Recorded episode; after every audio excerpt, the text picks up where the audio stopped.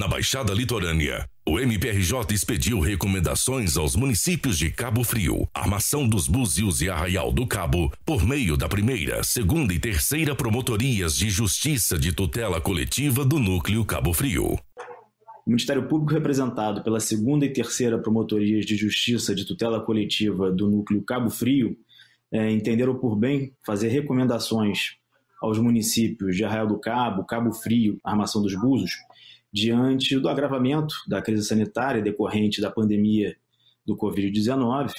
é, especialmente em razão da medida adotada pelo Estado do Rio de Janeiro de criar um feriado prolongado de aproximadamente 10 dias,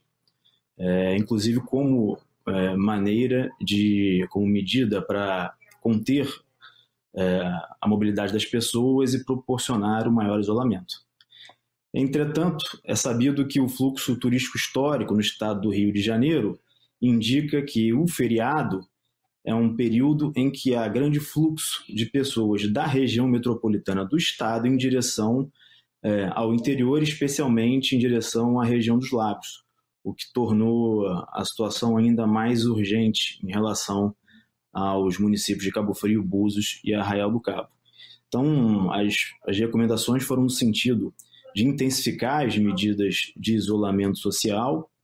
é, elevar, de acordo com os critérios técnicos estabelecidos né, pela Secretaria de Saúde de cada município, como também pela Secretaria de Estado de Saúde e pelo próprio Ministério da Saúde, é, as medidas de restrição de funcionamento de atividades não essenciais. Além disso, foi indicada também a necessidade de adoção de uma estratégia conjunta entre os municípios que pudesse, que pudesse inibir o fluxo de pessoas da região metropolitana em direção à região dos lagos. Nesse, nesse contexto, as barreiras sanitárias é, têm um papel bastante relevante.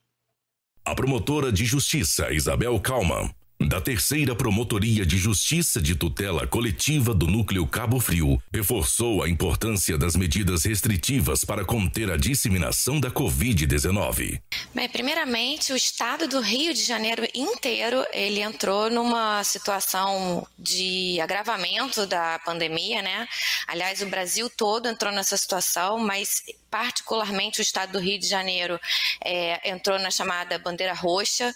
onde os, o nível do número de casos, do aumento do número de óbitos, do, no, do número de pessoas internadas aumentou muito e até hoje a gente não conseguiu encontrar outra forma de é, segurar o, a disseminação do vírus a não ser através do isolamento das pessoas. Então, essa recomendação foi feita para garantir a saúde da população, para garantir, na medida do possível, que a epidemia seja controlada. As recomendações elas foram expedidas tanto para o estado do Rio de Janeiro, pela assinatura de diversos promotores, como também para os municípios de Cabo Frio, Arraial e Búzios, para que eles tomassem as medidas que já eram previstas nos seus próprios planejamentos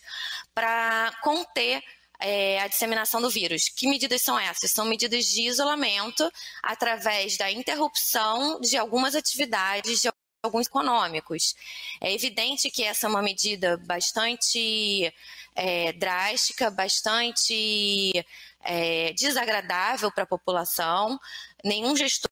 fazer isso, mas por outro lado, nós acompanhando a curva epidemiológica, percebemos e a curva de internações, percebemos que não há outra saída. Então, algumas atividades precisam ser restritas para as pessoas ficarem em casa. De fato, as pessoas estão é, abusando desse direito de ir e vir nesse momento tão, tão incomum de crise sanitária e acaba prejudicando o controle da epidemia, acaba prejudicando o sistema de saúde. Então, não há outra opção a não ser fazer um controle das atividades, assim como o próprio gestor se, se propôs a fazer isso no início da pandemia, né? De é, é, limitar o horário de circulação das pessoas, limitar o horário de funcionamento dos bares e restaurantes. Então, tudo isso tem que ser observado para a gente poder sair vencedor dessa história tão desagradável que a gente está vivendo. As recomendações, elas vêm sendo cumpridas parcialmente, né? É, a gente sabe que algumas medidas restritivas foram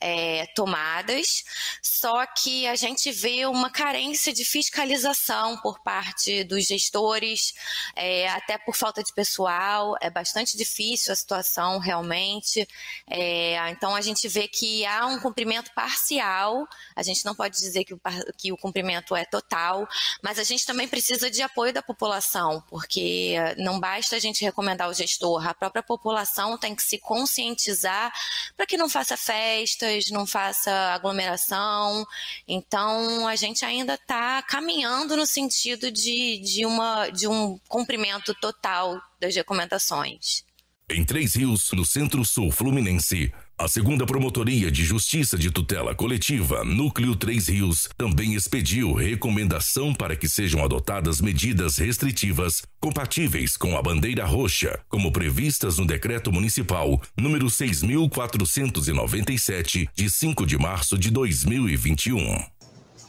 Então, o Ministério Público do Estado do Rio de Janeiro, através da segunda Promotoria de Tutela Coletiva do Núcleo de, do Núcleo de Três Rios, vem acompanhando semanalmente a publicação do mapa de risco da Covid-19 pelo Estado do Rio de Janeiro e as notas técnicas editadas pelo município de Três Rios. No último dia 19 de março,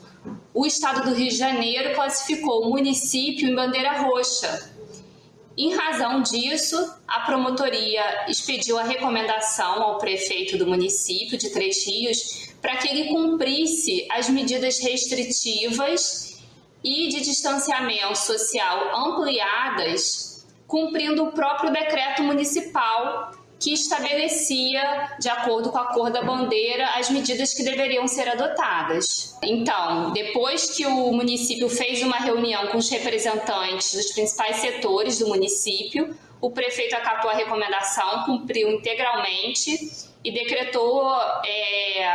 as medidas restritivas previstas no decreto, que era como se fosse um lockdown, apesar de ser um período bastante curto, porque durou apenas uma semana tendo em vista que na outra semana já o Estado reclassificou o município como em bandeira vermelha.